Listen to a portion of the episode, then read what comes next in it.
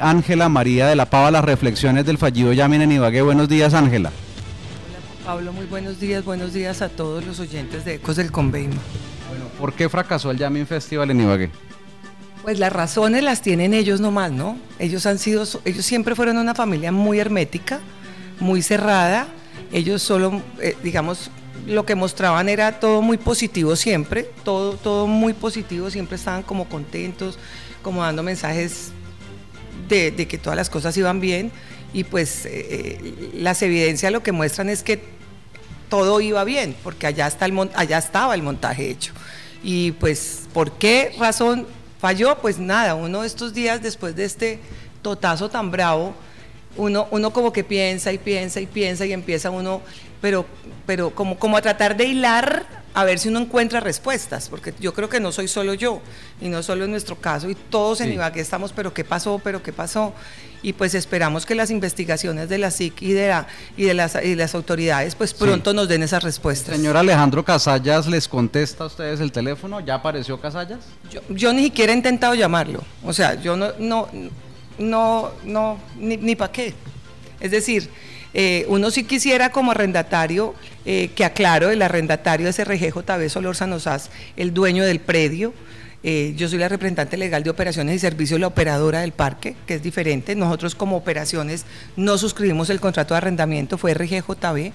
Eh, y está el contrato de arrendamiento ahí y hay unas, unos, pues los incumplimientos empezaron en el mes de febrero eh, porque había que hacer un pago en febrero, no lo hicieron, pero pues dijeron no, estamos ya en la última etapa, hay muchos gastos, nosotros pagamos esta cuota en eh, una semana después del Yamin y la última cuota en el contrato decía que se pagaba un mes después del evento. Claro que sí. Eh, ¿Usted cree las razones que han dado los señores del Yamin en, sendos comunicados, que por cierto muy lánguidos, de que no hicieron el evento porque les cancelaron algunos artistas que ni siquiera llega a ser el 10% del cartel y que porque había amenazas de mitin? Pues la verdad, se ha dicho tanto y ellos, como dice usted, sacaban unos comunicados que para mí eran hasta irrespetuosos porque no decían prácticamente nada de fondo.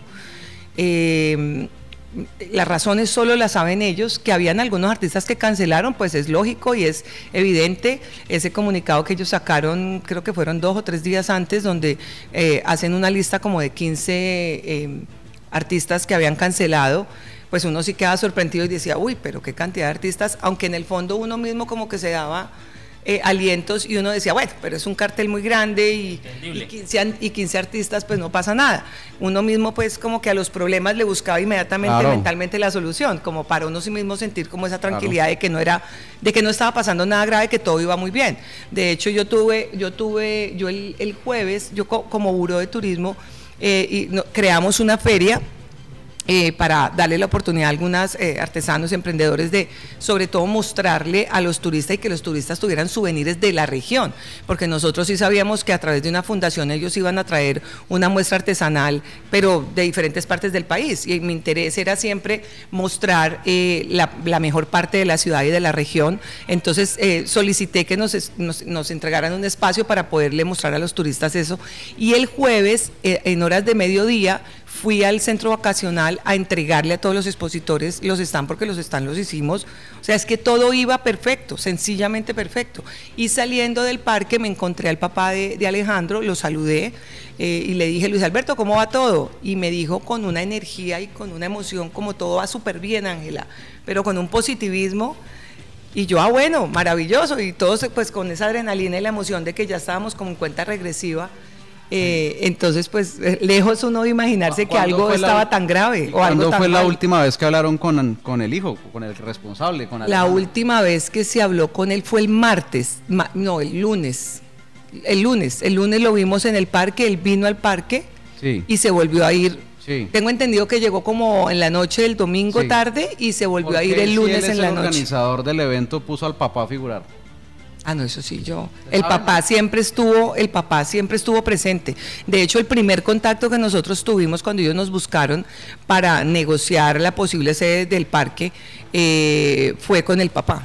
De hecho, con quien más tuvimos relación casi siempre fue con el papá.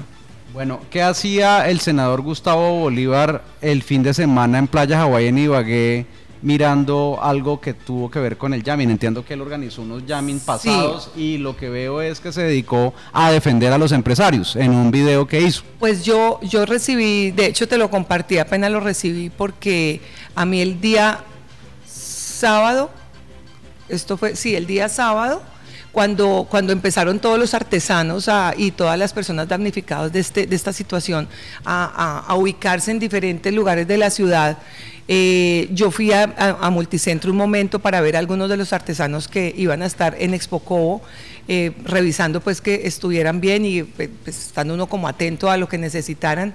Y ahí recibí la llamada de un, de un, de un periodista, amigo de otra persona de Tamalio, que me dijo, Ángela, que está Gustavo Bolívar en el parque. Y le dije, no tengo ni idea, porque realmente no tenía ni idea de que el señor iba a ir o a qué.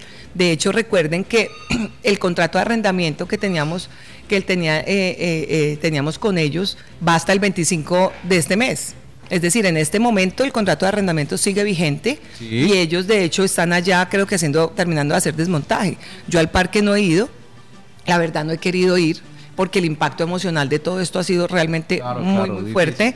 Para mí particularmente ha sido muy fuerte. cree, como creemos muchos, que ellos prefirieron perder muchos millones a, pegarse una quebrada gigantesca y que realmente en el fondo pueda haber razones económicas para no hacer el jamming?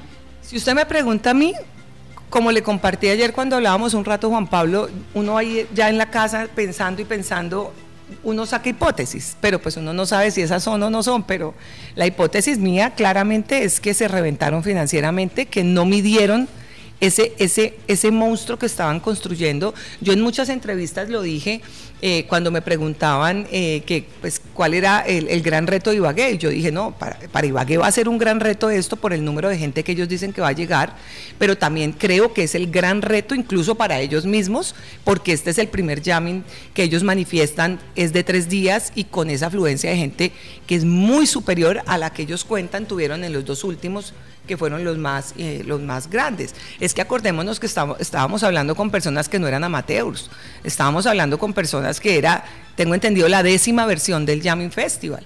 Es decir, gente que cuando uno hablaba con, con, amigos que han asistido al festival, yo no lo conocía, y yo lo he contado también en todas partes, yo no sabía que era el jamming, eh, pero amigos que sí fueron me decían, no, esto es lo máximo, o sea, los comentarios no eran sino maravillosos. Este, eh, el senador Bolívar lo dice en ese video, que siempre fue exitoso. Tengo entendido que lo hacían en, en el recinto de él. Y si es así, ¿por qué no lo dicen? Porque, porque si, si, si ellos llegaran a ser así, igual se lo tendrán que explicar a la SIC. No tiene, o sea. ¿Por qué no lo dicen? Porque, o sea, a mí no me cae en la cabeza, oyentes y televidentes, ustedes me dirán si tenemos o no la razón de que usted por amenazas de meeting o porque le cancelaron el 10%, solo el 10% de las orquestas contratadas, que eran 120 alrededor, cancele un evento de tal magnitud.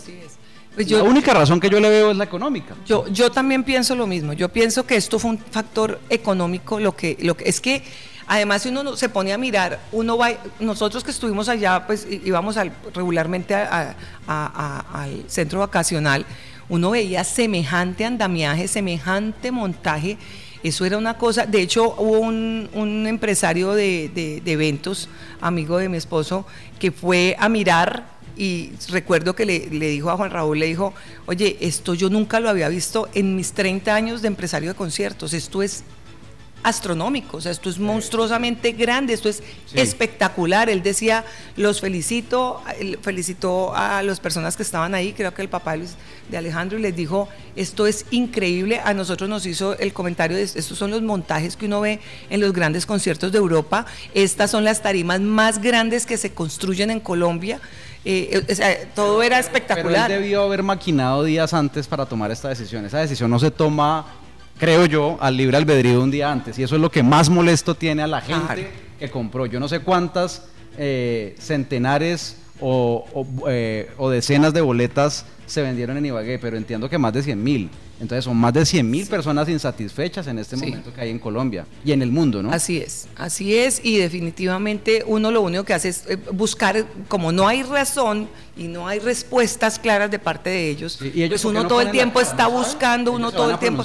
yo me imagino que, o sea, tienen que pronunciarse en algún momento. ¿Qué, si no es por su propia, para pronunciarse si no es por su propia cuenta, tendrá que hacerlo a través, no sé, la SIC tendrá que hacerlo porque las investigaciones, tengo entendido que ya arrancaron. más en entredicho queda la credibilidad de un empresario. Está, no, pues, jugando con su futuro como empresario. Pues, yo lo único que digo es que ellos lo manejaron mal. Definitivamente y evidentemente lo manejaron muy mal. Si el tema fue financiero como lo estamos pensando, ellos no se dieron cuenta faltando dos días. Ellos, ellos debieron saber, porque ellos solamente ellos sabían cómo iban las cosas internamente. Nuestra amiga Consuelo Restrepo en Comunicaciones, donde ella aceptaba que prácticamente estaba maniatada que no le dejaban comunicar las cosas, que tenían que pedirle permiso a una chica en Cartagena para, para redactar los comunicados y con esa languidez y con esa parquedad con la gente, así mismo se comunicó de una manera pésima, un error malo de comunicación infortunado de este Sí, pero no es culpa evidentemente de las personas de comunicaciones. Yo eh, tengo conocimiento que incluso la persona que manejaba las comunicaciones nacionales eh, eh, a los últimos días ya estaba muy molesto con ellos porque ellos no entregaban información de nada. cuando las, los medios de comunicación los buscaban para algo, ellos o, no sabían nada o no les autorizaban a hablar nada. Entonces, eh, es que ellos eran muy herméticos, realmente eran muy, ellos como familia manejaron todo y eran supremamente cerrados. Entonces, cualquier cosa era muy difícil de, calcular o de determinar. Perfecto. Por último, querida Ángela de la Pava, su mensaje final como... Eh, eh, empresaria, como directora del Buró de Eventos, como representante legal de Playa Hawái. Sabemos que usted siempre tuvo con su familia y con don Juan Raúl Solórzano buena fe. Eh, usted también fue asaltada en su buena fe y nada tiene que ver con este fallido Yamin Festival en Ibagué. ¿Qué tiene para decirle usted oh. a toda la opinión pública del Tolima, Colombia y el mundo a través de Ecos del Conveima? Mire, básicamente son dos cosas eh, claras. el papel de Playa Hawái siempre fue eh, primero como arrendador, arrendamos un, espacio, eh, nos incumplieron, nosotros también nos deben pues, eh, una cantidad de plata impresionante y también estamos llenos de interrogantes y de preocupaciones. por otro lado, nos pusimos la 10, la camiseta desde el momento en que vimos que era una empresa de recorrido seria, que queríamos era lo que siempre hemos querido y lo que vamos a seguir queriendo es eh, posicionar al Tolima, Ibagué y obviamente al centro vacacional como un destino turístico maravilloso y siempre estuvimos al tanto de decirles qué necesitan, ustedes están recién llegados, nosotros somos los anfitriones, dónde les abrimos la puerta, cómo les ayudamos para que todo esto sea una realidad maravillosa para, para la ciudad y, nos ilusionamos y soñamos al igual que soñaron todos los ibaguereños. Dimos lo mejor de nosotros como familia, dimos lo mejor de nosotros como, como, como, como sede del evento. Y, y el mensaje que nos queda de esto es Ibagué sí está para cosas grandes. Ibagué sí, o sea, nosotros no podemos dudar de que este es un destino maravilloso y, este fallido, este fallido Yamin nos mostró y sacó de nosotros eso que nosotros como ibaguereños muchos hemos soñado siempre, esa hermandad, esa solidaridad, esa camaradería, ese, oiga, sí podemos todos unirnos en un mismo sentimiento para ayudar al otro y no, y no para atacarlo. Entonces, eh, eh, creo que de aquí salieron cosas muy bonitas, maravillosas, seguimos con el sinsabor, seguimos con el dolor, toda la ciudad está como viviendo un duelo y en los duelos se viven etapas. Eh, nosotros particularmente sentimos mucho más fuerte ese duelo, pero tenemos que ser fuertes, siempre lo he dicho, nosotros somos de una raza muy fuerte, nos tenemos que sacudir los escombros, hacernos más fuertes y salir adelante y nunca dudar, Juan Pablo, de que este es un destino turístico maravilloso para festivales, para conciertos, para eventos, para congresos. Nosotros somos un, gran, y no lo digo yo como directora del buró, lo dice la, misma gente del gobierno, del gobierno eh, nacional. Claro que sí. Querida Ángela María de la Pava, muchas gracias por estar con nosotros en Econoticias de Ecos del Conveima y ojalá vengan tiempos mejores para los eventos en Ibagué. Un abrazo. Gracias a ustedes por todo el apoyo que nos dieron desde el día uno y por haberse montado este bus.